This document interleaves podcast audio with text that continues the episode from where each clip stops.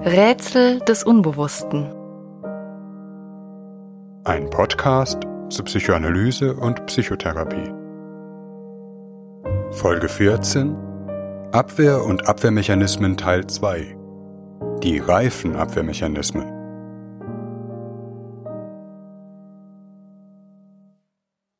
In der letzten Folge haben wir gehört, dass Abwehrmechanismen überlebensnotwendig sind aber auch seelische Entwicklung blockieren können.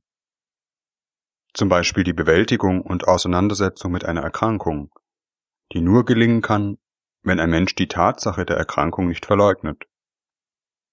Aber auch, wenn ein Mensch seine unerwünschten Selbstanteile immer auf andere Menschen projiziert, wie der Chef aus dem Beispiel in der letzten Folge, der sich nicht mit diesem Teil seiner selbst auseinandersetzen kann.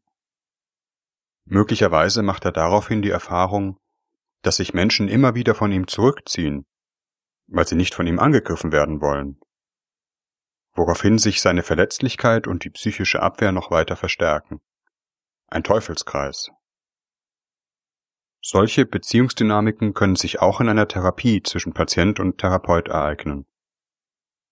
Deshalb ist in einer Psychoanalyse die sogenannte Abwehrdeutung, das heißt das Verstehen und Aufklären von Abwehrmechanismen, wichtig. Dabei geht es allerdings nicht so zu, dass der Analytiker wie ein Staatsanwalt vor Gericht versucht, die Aussagen des Patienten als Abwehr darzulegen und den Patienten ein Eingeständnis abzuringen. Das ist allein schon deshalb kein gutes therapeutisches Herangehen, da der Therapeut immer die Schutzfunktion der Abwehr beachten muss, dem Patienten die Abwehr also nicht einfach wegreißen darf, um ihn zu irgendeiner sogenannten höheren Wahrheit zu bringen. Das folgende ganz simple Beispiel kann uns demonstrieren, wie eine Abwehr und ihre Deutung im Verlauf einer psychoanalytischen Therapie aussehen können. Es handelt sich um einen Patienten, der unter Depressionen leidet.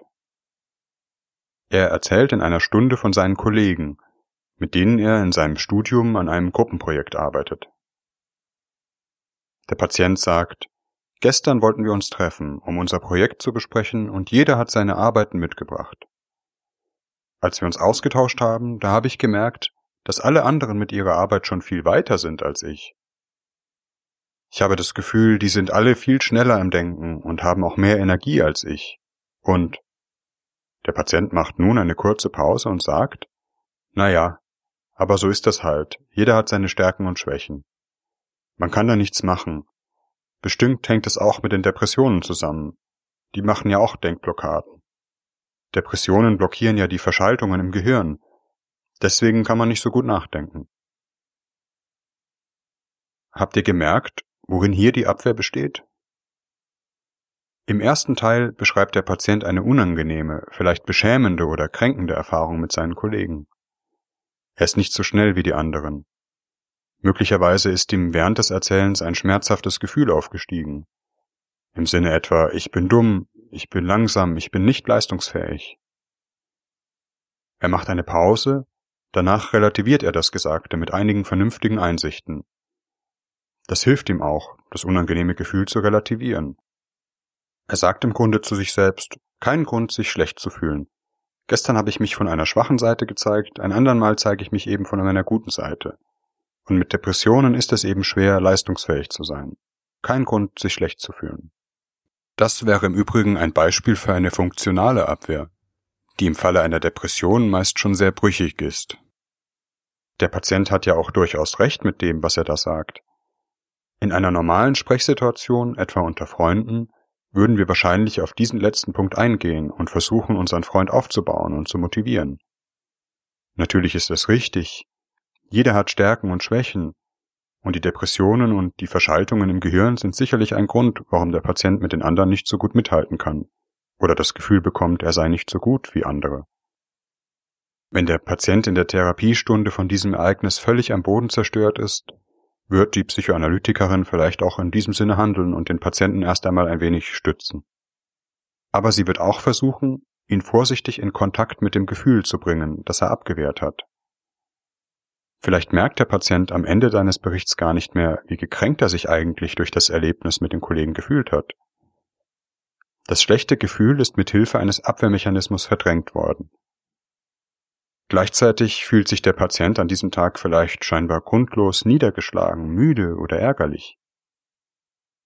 Die Therapeutin könnte zum Beispiel sagen, ich kann mir vorstellen, dass das gestern mit ihren Kollegen ziemlich kränkend für sie gewesen sein muss. Sie spricht das Gefühl an, das mit dem Ereignis verbunden ist. Und indem sie das ausspricht, sagt sie auch, man kann darüber sprechen, es ist etwas, für das hier Raum ist. Vielleicht kann der Patient sich schon darauf einlassen, sozusagen die Abwehr ein Stück lockern und die Tür zu dem abgewehrten Gefühl etwas öffnen. Der Patient antwortet nun also so. Ja, das stimmt, sagt er. So etwas ist immer unangenehm. Man will ja nicht das Gefühl haben, der schlechteste und langsamste zu sein. Das ist für niemanden schön. Woraufhin die Therapeutin antwortet, vielleicht ist es deshalb für Sie auch wichtig, sich von diesem Gefühl zu distanzieren. Es ist so unangenehm, dass Sie es am liebsten sofort loshaben würden, auch hier in der Stunde. Das, was die Therapeutin als letztes gesagt hat, ist im engeren Sinne eine Abwehrdeutung. Sie spricht den Patienten auf die Abwehr an, die Tendenz, sich von dem unangenehmen Gefühl zu distanzieren. Recht unpersönlich, etwa in der Mannform, man will ja nicht das Gefühl haben zu sprechen. Sie macht das nicht konfrontativ. Die Sprechweise ist eher darauf angelegt, dem Patienten anzubieten, über das unangenehme Gefühl zu sprechen. Und wenn das nicht geht, vielleicht erst einmal darüber zu sprechen, dass es nicht geht. Am Ende der Stunde kann es sein, dass dem Patienten bewusst wird, wie sehr er eigentlich durch das Ereignis gekränkt war. Oder ihm wird bewusst, wie wenig er solche kränkenden Ereignisse aushalten kann, wie schnell er sich von solchen Gefühlen distanzieren, das heißt die Gefühle abwehren muss. Ein solches Bewusstsein, das oftmals erst über einen längeren Zeitraum in der Therapie wachsen muss, eröffnet größere psychische Freiheitsgrade.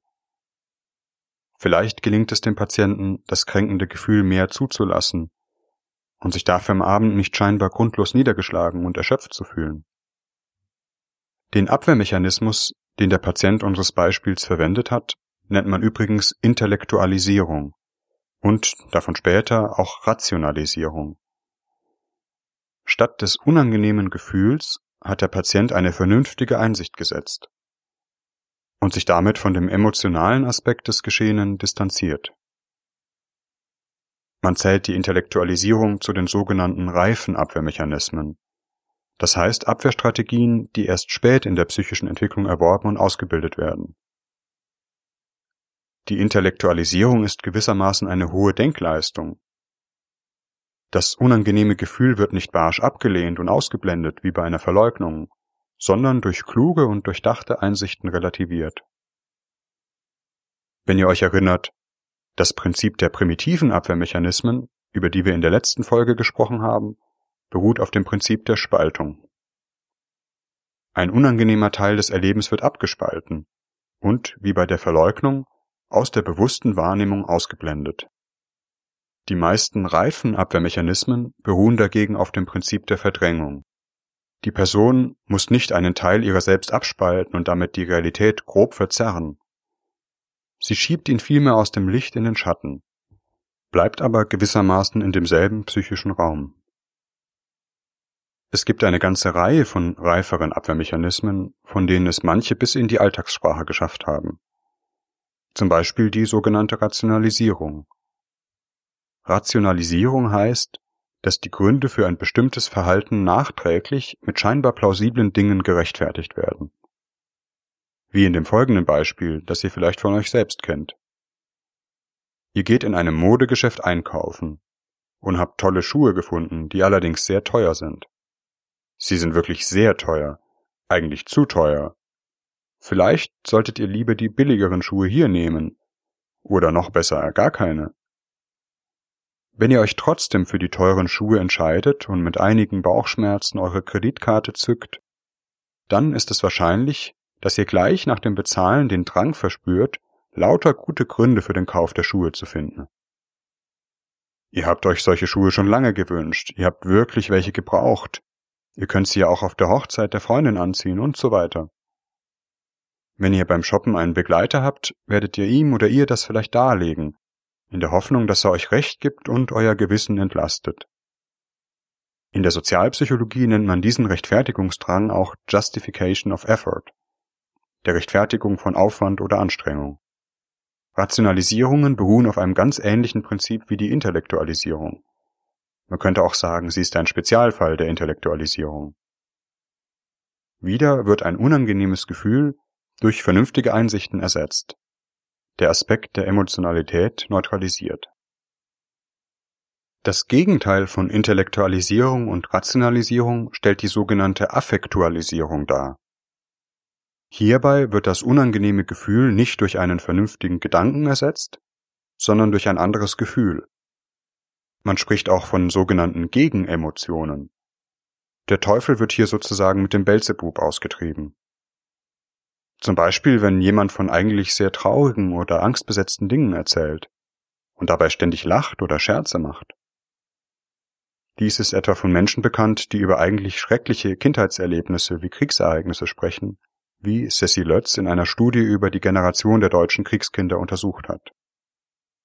Manche Depressionen kleiden sich im Gewand einer permanenten Fröhlichkeit und Lustigkeit, die aber ein wenig künstlich, übertrieben und dramatisiert wirkt. Man spricht hier von larvierten Depressionen, also Gefühlen tiefer Traurigkeit und Niedergeschlagenheit, die wie eine Larve von einem Kokon von scheinbarer Fröhlichkeit umhüllt wird. Meistens kann diese Form der Fröhlichkeit, zum Beispiel unter Alkoholeinfluss, schnell kippen und die depressive Seite nimmt überhand. Dies ist häufig bei den sogenannten Klassenclowns in der Schule der Fall. Oder auch bei berühmten Komikern. Vielleicht fallen euch ja einige Beispiele ein. Während bei der Intellektualisierung ein Gegengedanke bei der Affektualisierung eine Gegenemotion eingesetzt wird, kommt bei einem weiteren Abwehrmechanismus gewissermaßen eine Gegenhandlung ins Spiel. Zum Beispiel, wenn Menschen nach einer durchzechten Nacht am nächsten Tag das Bedürfnis haben, besonders gesunde Speisen zuzubereiten, Karottensaft zu trinken, trotz Kopfschmerzen keine Tablette zu nehmen, die Wohnung aufzuräumen und etwas Sport zu treiben. Die gesunden Handlungen dienen dazu, den gesundheitsschädlichen Exzess vom Vorabend wieder gut zu machen. Man nennt diesen Vorgang den Abwehrmechanismus des Ungeschehenmachens. Um bestimmte Gefühle nicht aushalten zu müssen, zum Beispiel ein schlechtes Gewissen, seinem Körper am Vortag so viel zugemutet zu haben, werden nun eine Reihe von Handlungen vollführt, die den erfolgten Schaden ungeschehen machen sollen. Bis zu einem gewissen Maß ist dies auch sehr rational. Es ist ja tatsächlich sinnvoll, seinem Körper etwas Gutes zu tun, wenn man ihm vorher geschadet hat. Meistens schießt das Ungeschehenmachen aber über das Ziel hinaus. Das Ungeschehenmachen und ähnliche Mechanismen spielen zum Beispiel bei Zwangsstörungen eine zentrale Rolle. Viele Zwangshandlungen entpuppen sich als solche Formen von Ungeschehenmachen, auch wenn der Zusammenhang mit dem ursprünglichen Gefühl oder Wunsch meist nicht leicht zu erkennen und Gegenstand längerer therapeutischer Arbeit ist. Man spricht bei Zwangshandlungen auch von magischem Denken.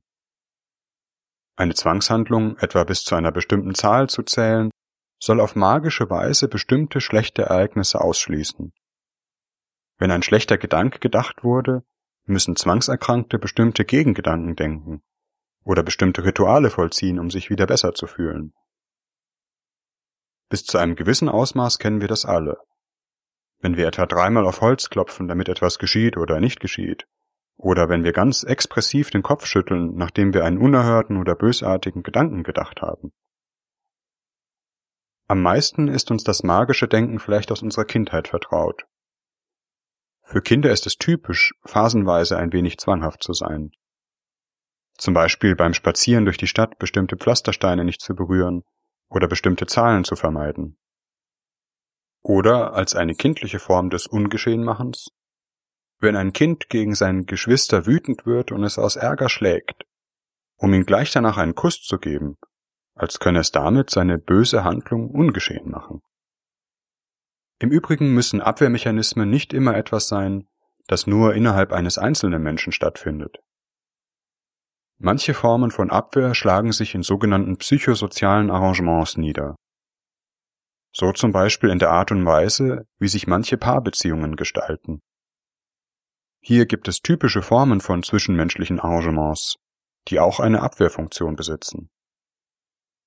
Oftmals finden sich etwa zwei Partner zusammen, von denen der eine einen eher narzisstischen Charakter hat, also zum Beispiel dominant und selbstbezogen ist, nach Anerkennung strebt, der andere Partner aber eher abhängige Persönlichkeitszüge aufweist, also sich anderen unterordnet, Entscheidungen anderen zuschiebt, sich von anderen aber auch gerne versorgen lässt.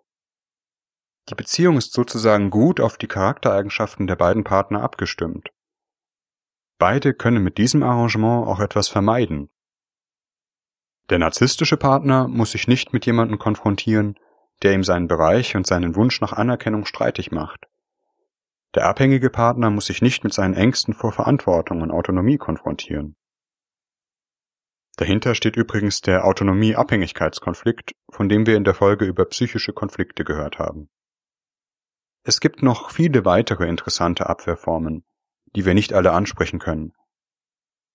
Ich möchte einen letzten Abwehrmechanismus nennen, der schon für Sigmund Freud als die höchste Form der psychischen Abwehr galt. Die sogenannte Sublimierung, was aus dem Lateinischen kommt und Veredelung bedeutet. Hierbei werden unangenehme Gefühle, unzulässige Wünsche in einer Weise abgewehrt, dass sie sich in kreative oder künstlerisch wertvolle Produkte umwandeln, die eine eigene Form von Befriedigung erlauben. Dies ist zum Beispiel der Fall, wenn wir spielen. Im Spiel können wir Wünschen und Gefühlen freien Lauf lassen, die jenseits des Spiels kaum akzeptabel wären. Oder im sportlichen Ehrgeiz. Während sich der Wunsch, immer gewinnen zu wollen und der Beste zu sein, mit unserem normalen sozialen Leben nicht gut verträgt, kann er im Bereich von Sport zu herausragenden Leistungen anspornen. In vielen Fällen, wenn auch nicht immer, hängt die Berufswahl eines Menschen mit solchen Sublimierungsvorgängen zusammen. Und hinter dem Berufswunsch und der Tätigkeit steht eigentlich die Neigung, bestimmte Themen unserer Lebensgeschichte zu bearbeiten. Der Arzt, der eigentlich Krankheitsängste oder Angst vor dem Tod hat, ist dabei freilich nur ein ziemlich verkürztes, aber durchaus häufiges Beispiel. Wieder wird deutlich, dass die Abwehr zwei Gesichter hat.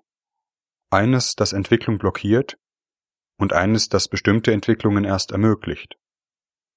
Viele psychoanalytische Autoren argumentieren, ohne Abwehr, vor allem in Form der Sublimierung, wären Kunst und kulturelle Leistungen gar nicht möglich.